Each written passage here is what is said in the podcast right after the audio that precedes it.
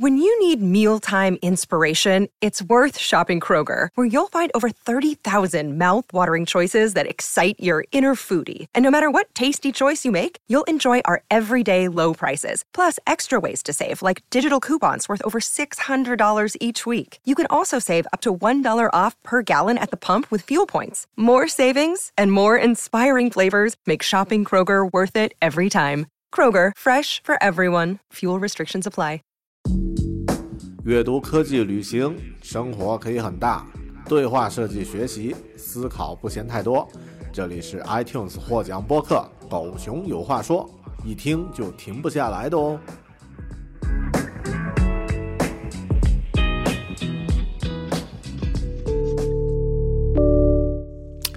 Hello，你好，欢迎收听或者是收看独立知识型脱口秀《狗熊话说》Bear Talk，我是大狗熊。今天这期节目，我们来聊一部科幻小说，又是我最喜欢的主题啊，最感兴趣的领域。这部小说呢，来自于俄罗斯，在科幻界还有游戏界都具有巨大的声誉。来自于俄罗斯科幻作家啊，迪米特利·格鲁霍夫斯基在二零。零二年创作的一部末日小说《地铁二零三三》，其实它是一部三部曲，一共包含三部小说。那我在最近呢，把这三部小说都读完了，意犹未尽啊，还在玩地铁主题的游戏。所以今天这期节目呢，主要是针对小说本身来聊一聊这个。劫后余生的世界以及背后的故事，包括我自己的一些感受。为什么我那么喜欢这种啊后后启示录式的呃设定的小说？嗯，首先我觉得挺有意思的，就是我发现我特别喜欢这种呃人类灭绝，然后文明之后重新再建立的这样的一个基本的设定。比如说我小时候看的，呃，第一部印象特别深的动画片《天空之城》，其实我们要严格来说也属于这样的一个，呃，文明灭绝，然后又重新呃，这个呃发现。古代的遗迹啊，这样的一些这样的一个设定。然后之后呢，我喜欢呃各种各样僵尸题材，还有末日题材的小说。呃，现在我去想的话，可能会有一些原因，比如说这种题材最容易展现人性，这种题材呢，呃，具有特别厚重的故事可以讲。还有这种题材呢，当然有大量的戏剧性，比如说僵尸题材是吧？都是生与死的这个诀别。所以我觉得呃，这大概是原因，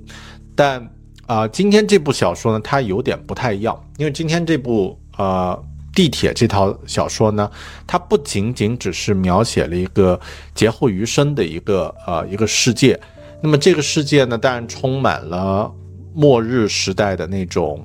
啊争夺资源、人性的阴暗的一面被极大的放大，美好的一面也被极大的放大，然后充满了善与恶的抉择，但同时呢，也。因为它有一个战争的一个背景设定，而且来自于俄罗斯，我们一个可以说并不是那么熟悉的一个文化和背景，所以这让这部小说呢具有一种独特的魅力。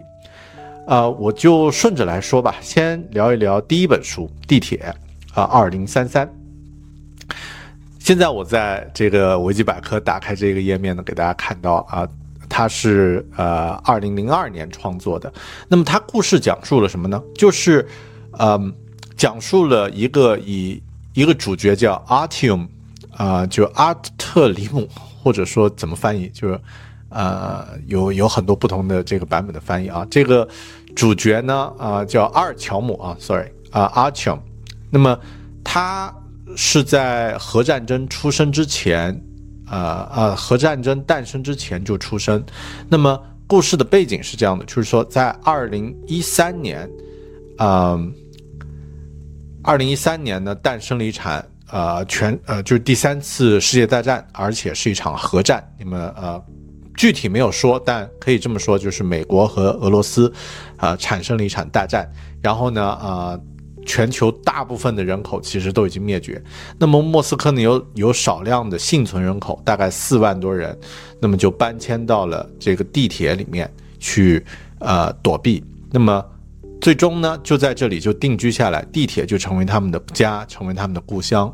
然后地铁的这个环境呢，因为它是以站，呃，每一个站之间它有地铁的这个线路，然后呢，大家呃在每一个站台上呢就定居，然后呢，呃，慢慢的就随着时间的推移呢，变成以站台啊为据点独立的城市，甚至可以算是一个国家。那么也有不同的这个啊不同的派系啊，当然有很多具体的设定了，比如说那里地铁里的人大部分都是以呃蘑菇，还有以这个养的猪啊猪肉作为呃求生的这个食物，那么啊也有这个早期留下的大量的呃军火和这个呃器材可以可以使用，那么。慢慢的，这个地铁里面的派系呢，就衍生出了一些不同的派系，比如说有新纳粹，有斯新斯大林主义的红线派，然后呢，还有啊这个呃拥有这个啊强大军事力量的这个呃汉撒政权啊，有不同的这个分班，就有点类似像《三国演义》一样啊，就是呃呃。分为不同的派系，然后互相之间呢开始进行啊进行争夺资源啊，甚至会抢夺具体的站点，甚至每一个站点的这个呃人和资源，那么呃还又进入了这个小规模的这种战争状态，互相之间呢会啊试图去摧毁对方，那么就是这样的一个大的故事背景。那这个主角呢叫做阿尔乔姆，他小时候呢是当他还是婴儿的时候，他们他就随着妈妈。和家人呢，啊，从莫斯科地面逃离到了这个地铁里面，那么在地铁的这个站点居住下来。但不久呢，啊，这个大量的食肉老鼠，就是那种老鼠，都是因为受了辐射啊，变异就很大，啊，就来侵袭，就来这个袭击站点，啊，那么这个站点就被呃老鼠攻陷，然后他的妈妈也死掉了。那么他被一个军官啊，一个士兵叫做苏霍伊，从这个这群老鼠里面就救出来，后后面呢就把他啊当做养子抚养长大。那么啊他年纪很轻，就二十多岁。那么大部分时间都是巡逻，还有啊在蘑菇工厂去生呃生产食物。那么之后呢，他遇到了一个人，叫做啊这个猎人，叫做 Hunt 啊 Hunter Hunter 啊，其实就是猎人啊。那么啊，这个猎人就在寻找苏霍伊，要商量说要，呃，要呃前往一个站点去，啊，去通报一个消息，来解决整个站点啊受到一群来自叫做黑暗者的这种生物的袭击啊。那么，嗯，阿尔乔姆呢，啊，受到了这个猎人的委托，要要他去。代替自己去完成这个使命，也就是说，他需要去从啊地铁站自己在的地铁站出发，去到一个非常遥远的地铁站，去向一个叫做梅尔尼克的人，也就是一个军队的一个指挥官，去传达这个威胁已经来临，然后需要去做出啊做出对应的策略。那么这个任务其实有点像那种《指环王》里面护戒使者，一个 Hobbit 人突然接受了。啊，一个任务说你要去把这个呃，这个魔戒送到送到末日山去销毁，就是非常呃几乎不可能完成的任务，因为当时的地铁站点之间互相都是隔绝的，啊，然后不同之间地铁站之间的那种啊危险，除了来自于人的危险之外，还有一些超自然的，因为啊在核战爆发了几十年之后。啊，有大量变异的生物，也有一些无法解释的一些现象会出现。那么，呃，但阿尔乔姆就接受了，然后呢，他就呃前往啊去执行这个任务，并且一路呢经历了各种各样的这个呃各种各样的冒险，然后甚至呢他们还前往了地面，啊，去到地面之后呢，呃。地面已经受到辐射，那么需要在保护自己的同时，面对不同的这个生物的侵袭啊，这个变异生物的侵袭。那么最终呢，他接受了一个任务，是要去到在这个莫斯科呃地面上的电视塔，爬到这个电视塔上去引爆炸弹，这样的话可以将那个啊一直侵袭他们的黑暗族全部消灭啊。那么呃，这是整个故事，但是故事还有一个背后的深度，我在这儿就不做过多的。呃，怎么说呢？这个剧透了。但是现在，如果你在看这个视频的话，会发现，哎，这个在，呃，在维基百科上其实已经有一些剧透啊。那么这本书呢，呃，是我在前段时间读的中文版，是这样的，因为我之前有知道这个游戏特别好玩，然后很多人都有提，我自己也开始玩这个游戏中的其中一部。那么，呃，呃。非常厚重，因为整个这个美术设定啊，这个人物感觉都是俄罗斯风格，就让我对这个小说本身产生兴趣。于是呢，开始去阅读这本小说，然后啊，阅阅读完之后呢，啊，一发不可收拾，就把第二和第三部都阅读完了。那么。呃，所以我在阅读这第一本小说的时候呢，其实的感觉是这样的，这是我写的读完这本小说的一个感受，说，嗯，这是这部系列三部曲中的第一部。那么小说的开始和中间部分呢，因为我自己已经玩过游戏，而且这个故事感觉太线性了，就像。刚刚说的就像那种护戒使者的这种故事啊，一个普通英雄接受了一个任务，开始冒险之旅，所以感觉一般，有点像一个网络文学的感觉。但是后面呢，对于他的一些设定，对于他的一些，嗯，就是人性之间的一些表达、一些抗争，其实还是觉得非常的有冲击力。比如说，在地铁站之间交易的这个呃货币呢，就是子弹。那么通过子弹去换取该呃有呃拥拥有的这个，比如说食物啊各种资源。那么有一些妈妈啊，为了把为了获取食物，把自己的孩子卖掉啊，这个呃类似这种设定呢，其实呃呃是可以想象的。但是呢，在小说里的描写就非常的呃就是真实。另外呢，我在。读到这个后面，其实觉得，因为第一，它有剧情的反转，就是里面你会发现自己一直在，整个人类一直在面对的黑暗族，他们并没有那么，啊，并不是他们看上去的那么可怕。其实，呃，更多还是源于一种对于陌生族群的误解。其实，也许整个核战本身也是基于这样的原因产生的，对吧？啊，也是因为苏联或者说呃。俄国和美国之间的这种意识形态的冲突，那么，呃，这也就把这本书的这个深度又拔高了。另外呢，呃，主角一直在思念他的妈妈，因为他对他们妈妈有很模糊的回忆，然后甚至还去到了地面，去到了这个自己当年居住的公寓里面，找到了相应的照片。嗯，那种对于妈妈的思念的感情呢，其实还是打动我啊。哪怕这个故事发生在遥远的俄罗斯，但是这些情感是相通的。嗯，我觉得还有那种俄罗斯人之间独有的兄弟情谊，其实也非常能打动人。你可以感觉到那种人见面了，可能不需要过多的话语，之间就能够相通。然后呢，啊，就是甚至是相生死相托那种感觉，其实让人觉得呃非常。呃，有意境。嗯，第三点呢，我觉得可能有一些超自然的东西，就是，呃，俄罗斯民族其实是非常具有超自然现象研究的这个背景的。那么这个背景呢，它有一种，呃，就是在小说里面那个描述会让人觉得，呃，你好像能够感受到那种什么都看不到，也听不到，但是觉得异样在发生。啊，就是那种超自然的描写，我觉得，呃，这也是这本小说的其中一个，呃，就是有一些精神层面的一些东西，它让你觉得有点不安啊。那这是变成了这本小说的一个很独有的一个亮点，啊。那么这里它有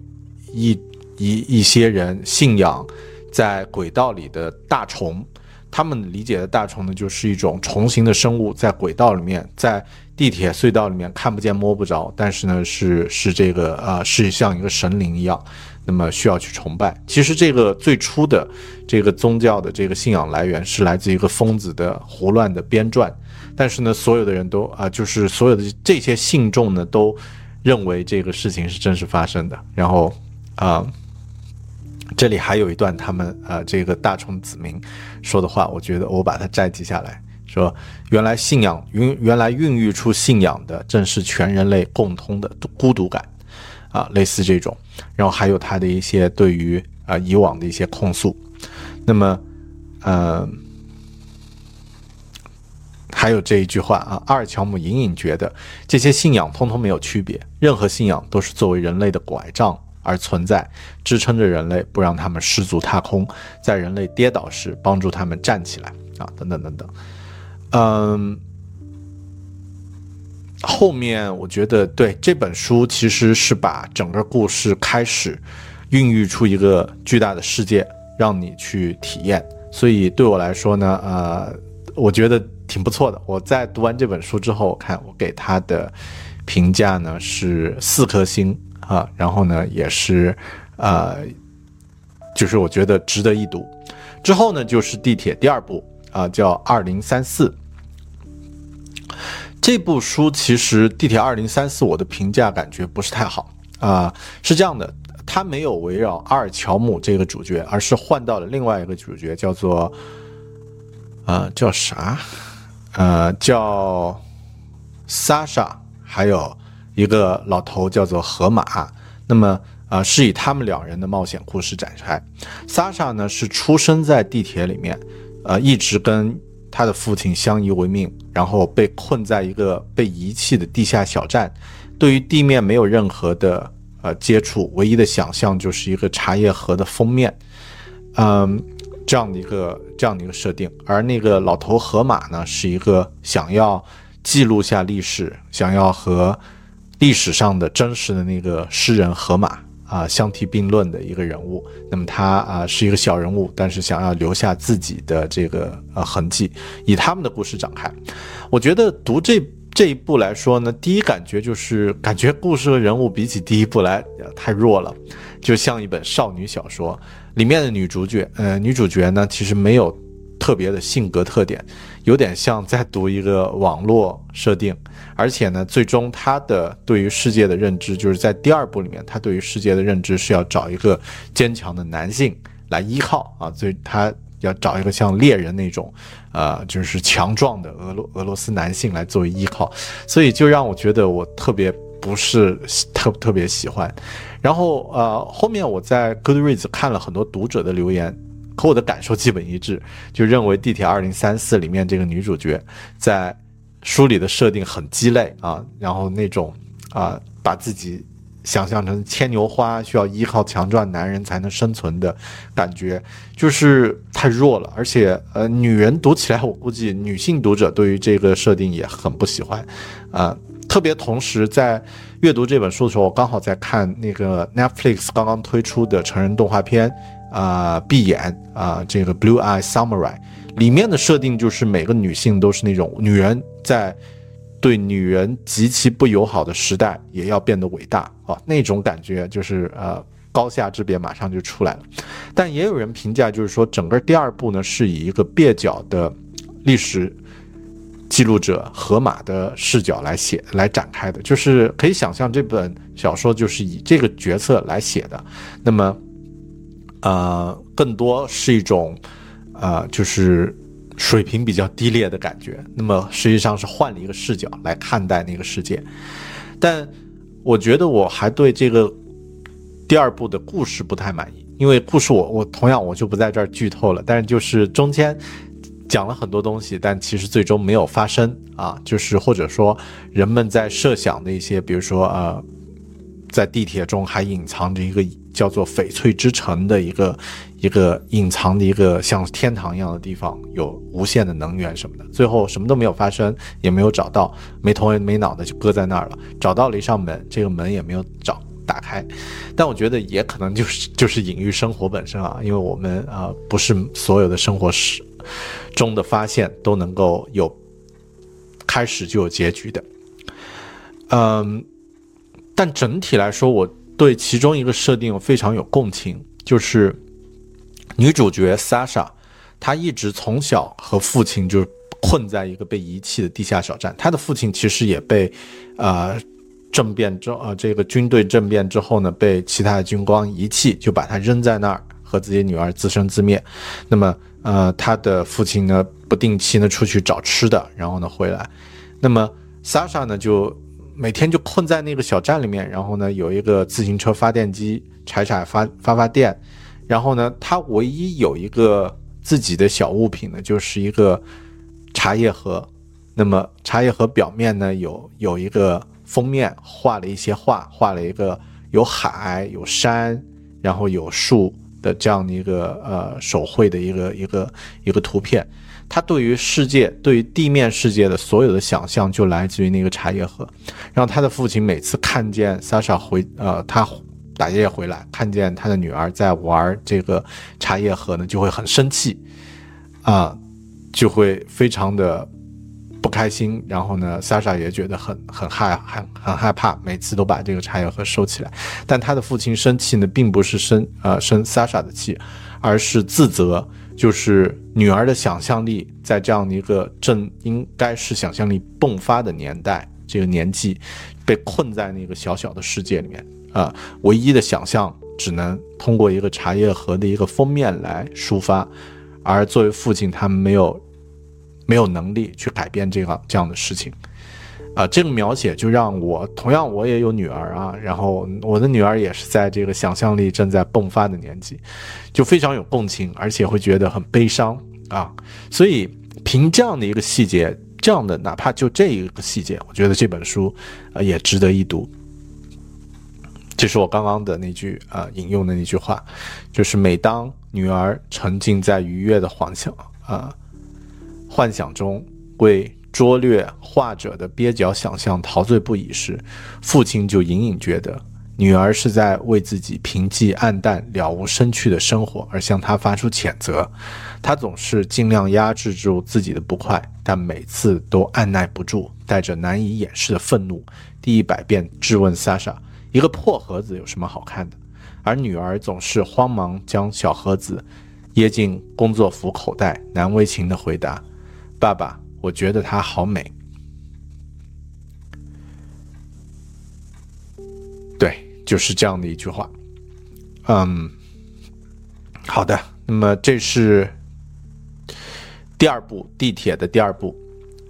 啊，也值得一读。虽然不像第一部那么惊艳，但是这部小说的系列三部曲到了第三部就完全不一样了。整个感觉和它的气质和它的深度，就是前两部无法啊相匹啊相匹配的这个高度，或者说前两部，第一部开创了一个一个呃一个新的设定，第二部呢换了一个角度啊，展现了普通的这个在地铁中挣扎求生的那些没有主角光环的人的生活，第三部哇完全不一样，为什么这么说呢？因为在第三部里面呢，他其实把，呃，这个人性还有他的故事的这个深度，甚至交相呼应的一些角度呢，都迸发了出来。怎么说呢？就是，呃，首先是他的这个，呃，人的人性的那个黑暗面，在这一部里面呢，被沉到了最底。就是在前面，哪怕只是。呃，浮光掠影的讲了一讲，我们大概可以感受到那种人性之间啊，在资源和环境极度恶劣下的这个呃人性黑暗面的放大。但是在第三部里面是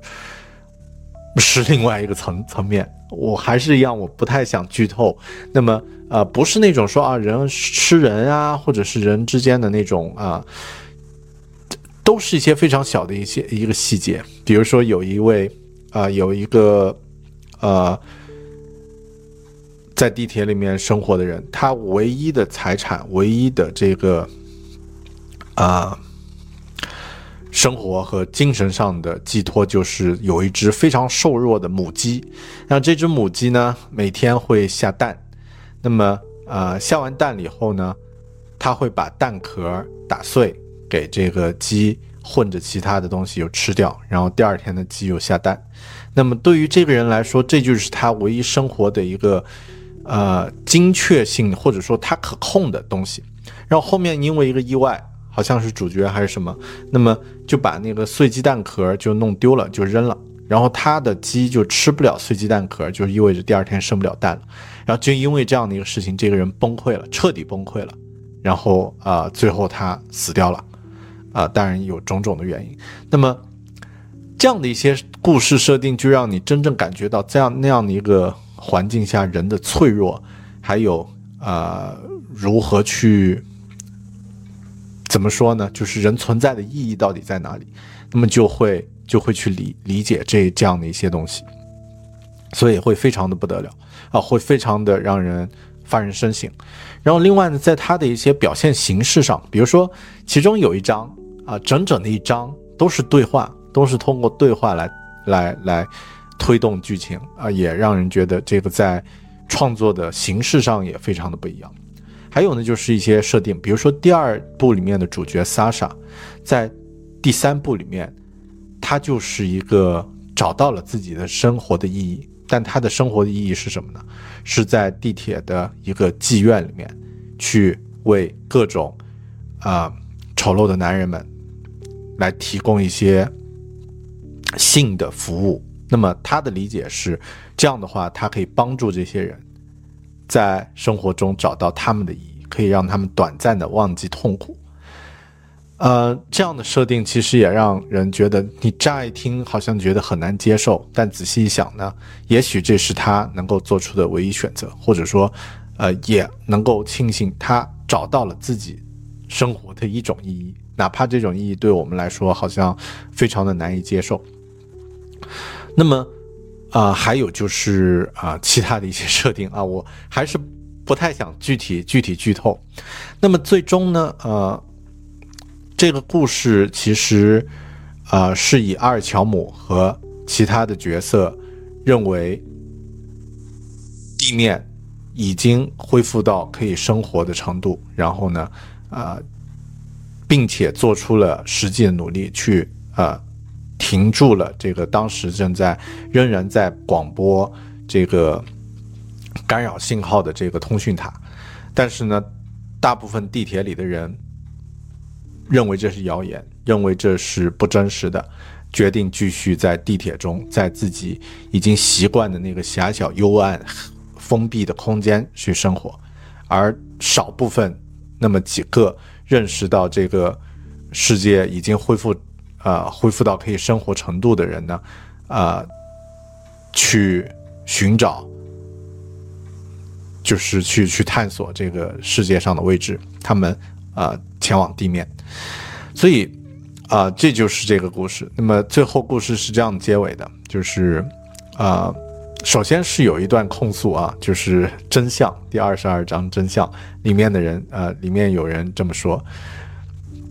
人们会喜欢阅读这个吗？他们需要这个吗？他们根本不希望了解这些屁事，他们需要的是英雄，是神话。只有在别人身上发现美，他们才能保持住自己的人性。我该对他们说什么呢？难道说有这么一小撮官僚一直以来都在统治他们？他们完全没有必要窝在地铁里，待在这里什么都做不了，这里只能制造混乱、黑暗。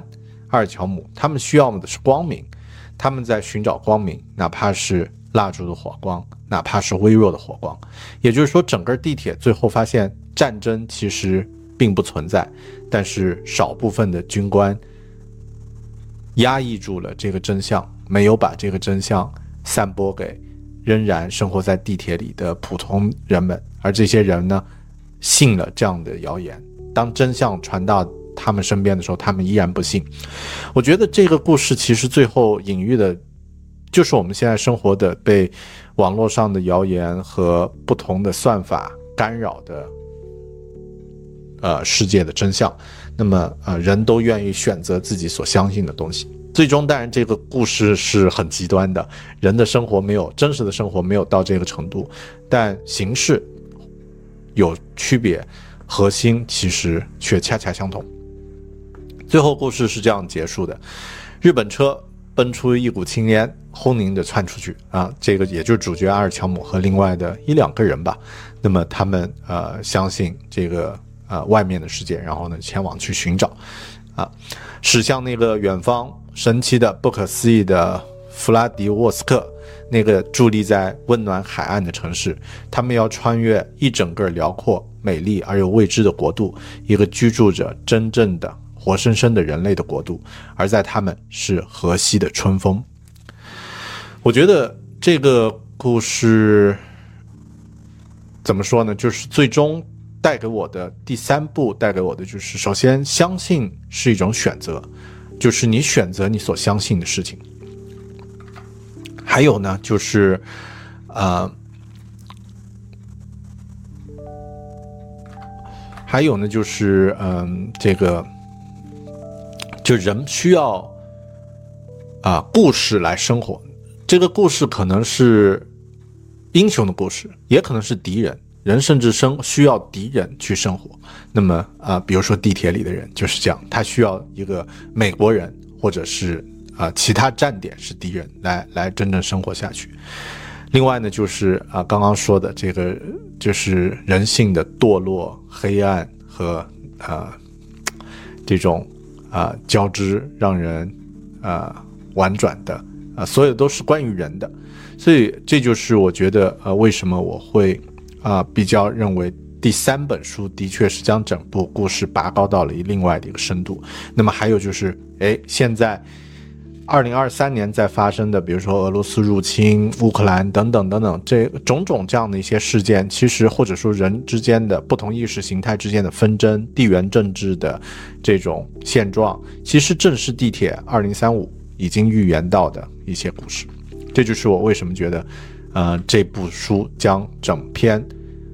第三部曲呢拔高到了一个新的程度。这部书是在二零一六年出版的，二零啊地铁二零三五。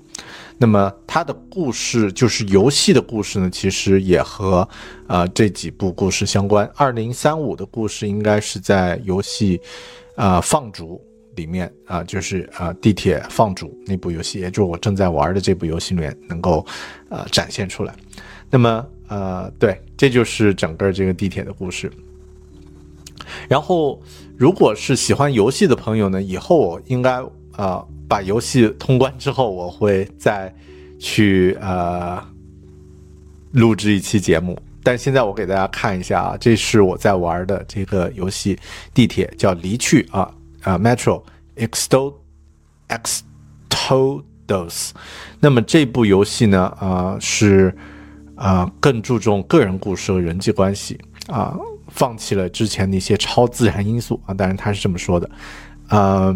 很好玩儿啊，也有那种刚刚说的厚重感，然后也有一些这个呃更视觉化的方式来体现呃人性的这个冲突，啊，比如说其中有一章是呃在小说里面有提到说这个某一个呃军事地堡因为。所有的人都疯了啊！就是军官，因为那个外界的环境啊，整个世界真相就是，呃，人性都泯灭了，然后都变成了，呃，这个吃人的人，然后都啊引诱幸存者来到他们这个地方，然后把人这个杀掉。嗯，这个这个环节就非常的视觉冲击，非常的惨烈。就是啊，因为我们是相当于游戏，呃，主角是扮演。阿尔乔姆嘛，然后是跟随其他军官，然后收到这个信号说啊那里还有幸存者，然后就跟着去，结果发现自己陷入了圈套，被绑在凳子上，然后正要被这个食人者，食人者其实都是什么医生啊这些，他们是有，啊就是已经疯掉了啊，但是呢是，嗯，就是曾经是军队军官里的有有就是那个守卫那个地堡的人，然后你就会觉得哇。正是这样的人，之前是守守护这个国家，然后现在变成了更加疯狂的人，而且呢，这个啊，比如说有大量的人被呃杀掉，这个呃当做食物啊，你呃，我之后录节目的时候可以展现一下那些环节，那么非常具有视觉冲击感，嗯，非常的难，也很黑暗，但这个游戏呢也很啊。制作呢也非常精良，然后你也可以选择做好人，比如说碰到人只是把他打晕，或者是把他们都杀掉啊，诸如此类。嗯，整个故事呃，我以后如果有呃我通关以后我会再再讲述，但呃美术设定也非常不一样啊，之后会再说。好的，这就是关于地铁这期节目啊，拉拉杂杂聊了那么多。呃，最后我想说，我在一开始这期节目的时候问过一个问题，说我为什么会那么喜欢这些后现代启示录的故事呢？啊，都是那种哇，人在啊这个恶劣环境中互相残杀，然后啊这个要解决各种生与死的问题，那么多 drama，是不是我就那么喜欢这些残忍的东西？其实现在仔细想，也许是另外一面。啊，就是在这样的恶劣环境中，更能展现人性中那些美好的、稍纵即逝的人的美好的一面、善良的一面。而且呢，啊，可能是因为我还是对人的人性为善这一点仍然有信心，所以呢，也一次又一次的在类似这样的故事中呢去。啊，去与故事的角色们共情，然后也去自我去有意无意的问：如果在同样的环境中碰到这样的选择，我会选择往光明的那一面，还是黑暗的那一面？我会随波逐流，还是短暂的闪亮一下？这就是我喜欢这些主题作品的原因吧。感谢你的收听和收看。如果你喜欢这期节目，记得在你呃的频道或者是你的这个圈子里和大家分享，也欢迎和我互动啊，在这个 YouTube 上留言，或者和我的 Twitter 啊啊播客本身进行留言和互动。我们下本书里再见，拜拜。